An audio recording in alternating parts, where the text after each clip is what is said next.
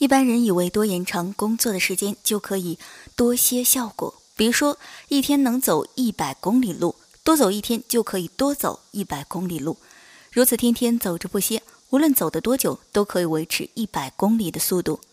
凡是走过长路的人都知道，打算盘打得不是很精确，走久了不歇，必定愈走愈慢，以致完全走不动。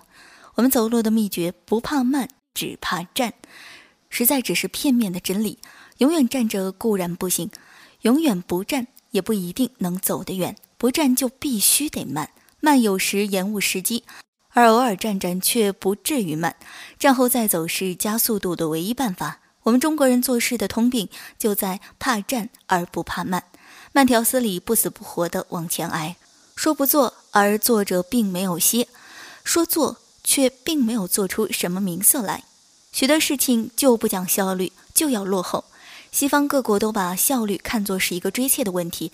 心理学家对这问题做了无数的实验，所得的结论是以同样时间去做同样工作，有休息的比没有休息的效率大得多。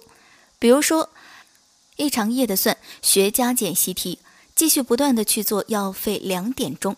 如果先做五十分钟，即以二十分钟的休息，再做五十分钟，也还可以做完。